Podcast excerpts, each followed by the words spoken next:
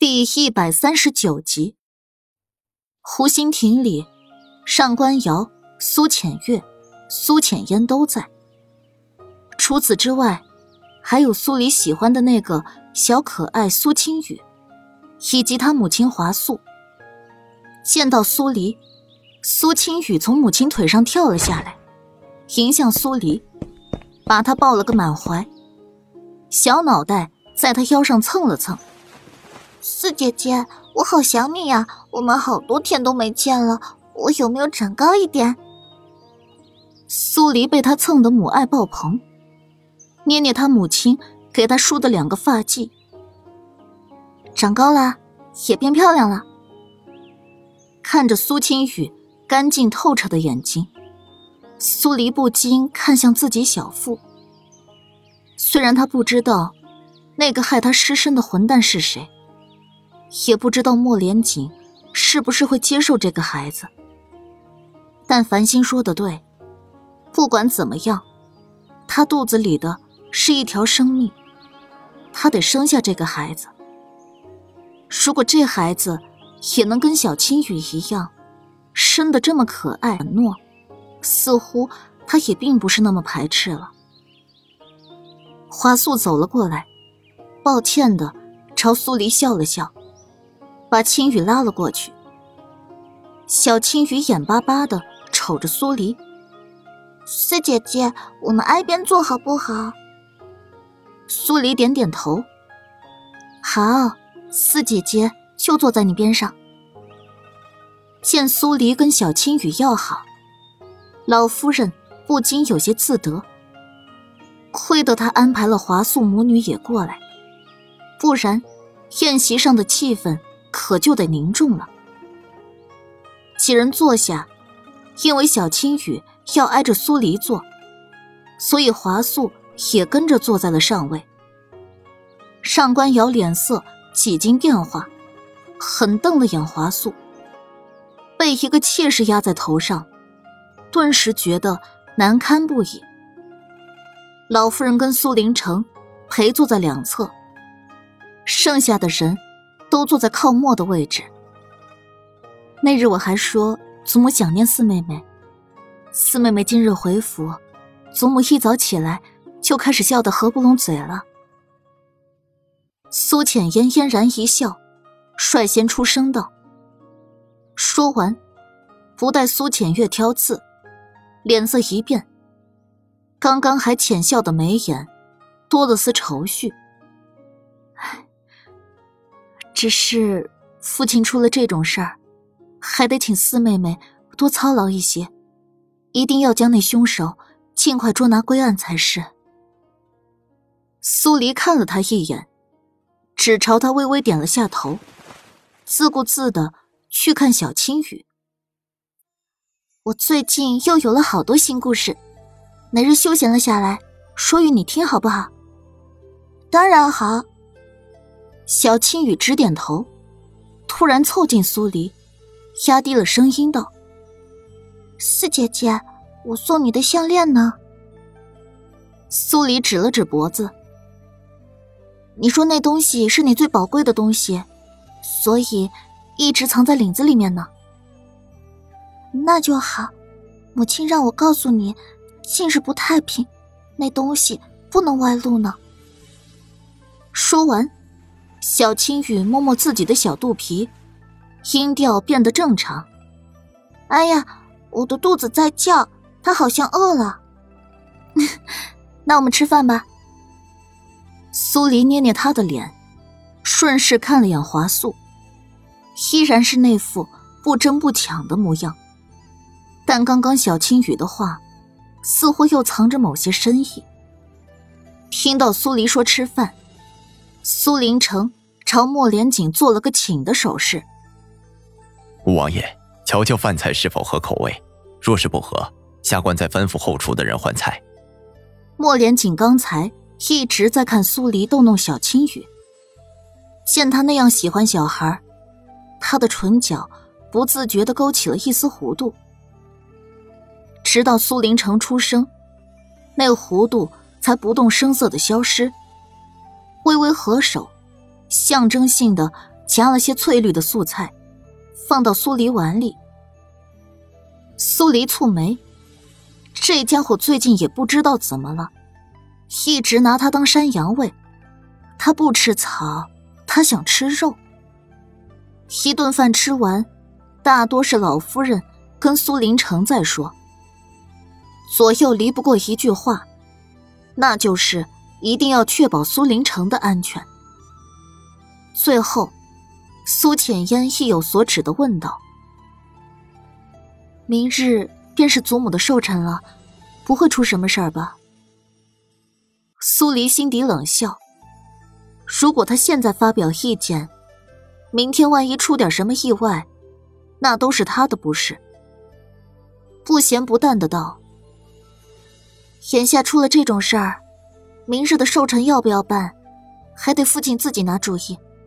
我只关心案子。”苏林城一皱眉，寿辰的帖子都发出去了，该准备的也都准备好了。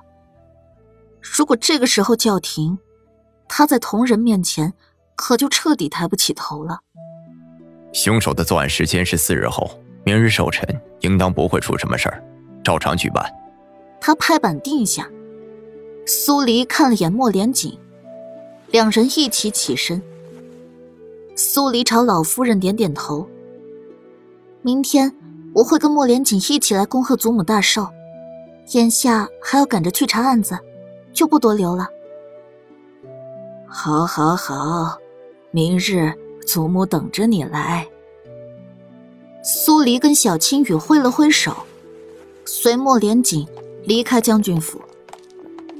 他们直接去了刑部，找到了当年平昌王的案卷，上面记载了当年的满门抄斩，一共死了五十三人，就连还是婴孩的弱小。也没放过，包括随从、丫鬟、小厮在内。平昌王府没剩下一个活口。平昌王府的人被处死后，应该会有专门的监斩人检查尸体。那个组织又是怎么把人救走的呢？苏黎疑惑不解。莫连锦默了默，当年平昌王府出事儿的时候。他还在军中磨练自己，知道的也不多。京中与平昌皇叔要好之人，当属敏公主。敏公主是穆青哥的母亲。苏黎看了眼莫连锦。如果我去了承恩侯府，他们会不会直接把我大卸八块啊？有我在，他们不敢。苏黎撇撇嘴，就算会被大卸八块。也得去承恩府走一趟，把平昌王的事儿打听清楚。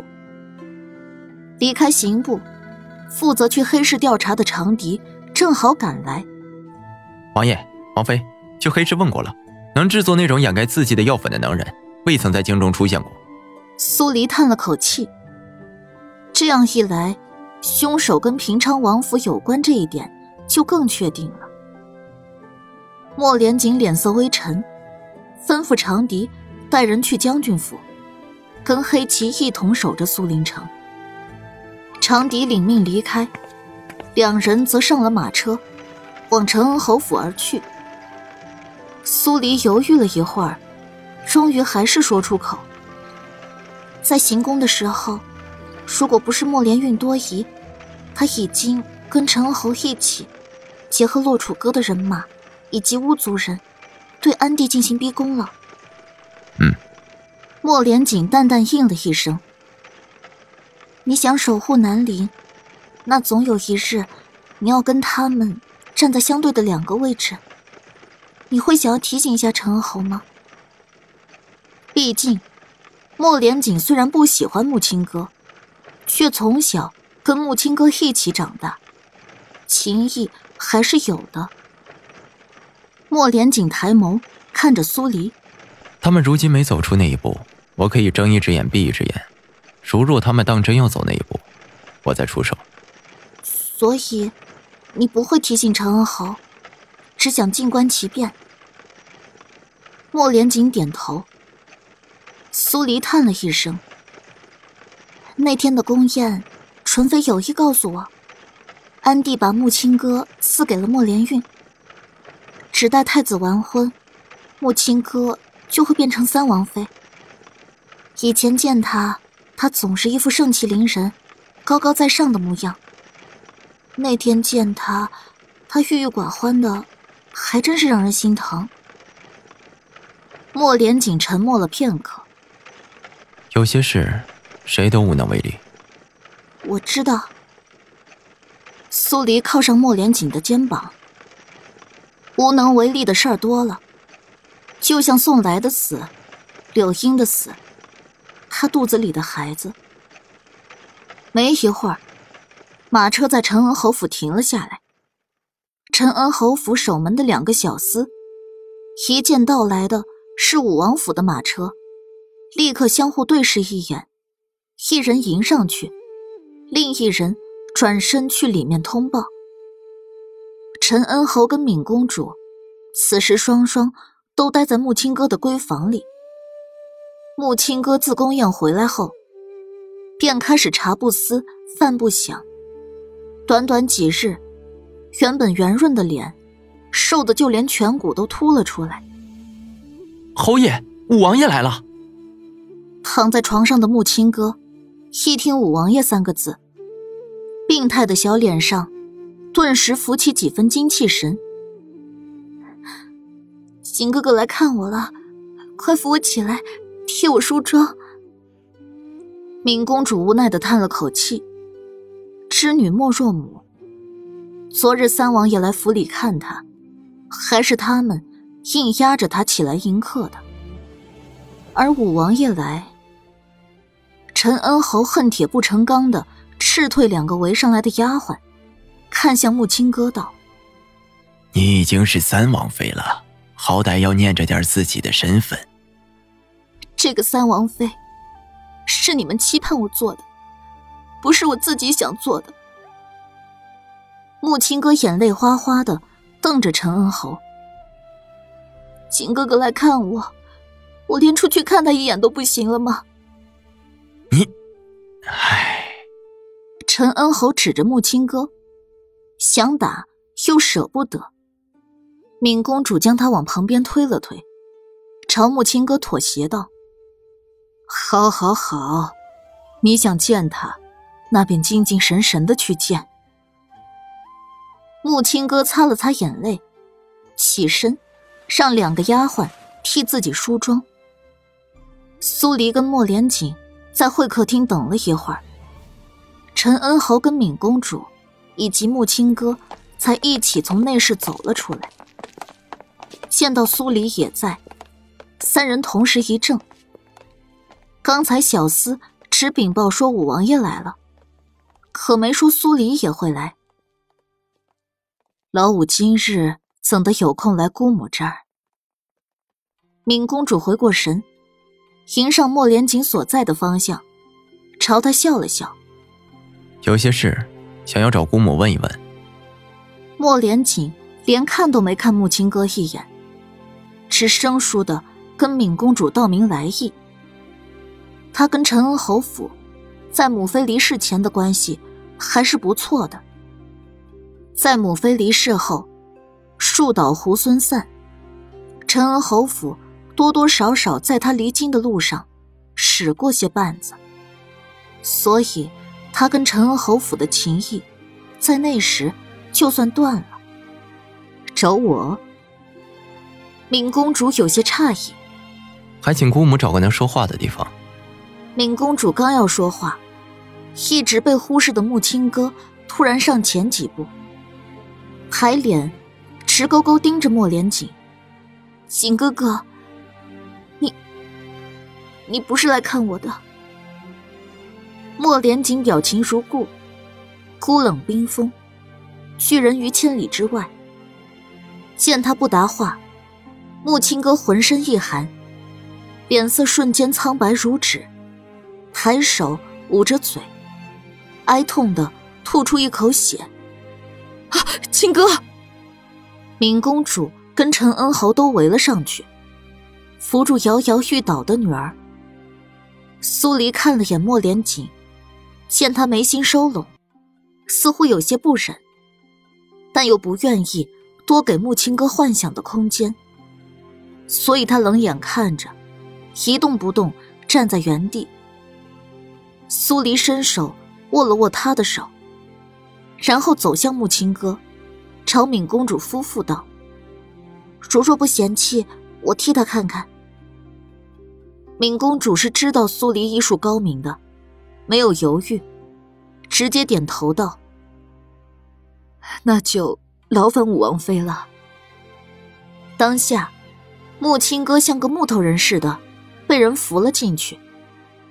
敏公主没跟着，而是带着莫连锦去书房说话。苏黎在木青哥的闺房里，伸手替他把脉。陈恩侯以及几个闻讯而来的世子。虎视眈眈的在一侧看着。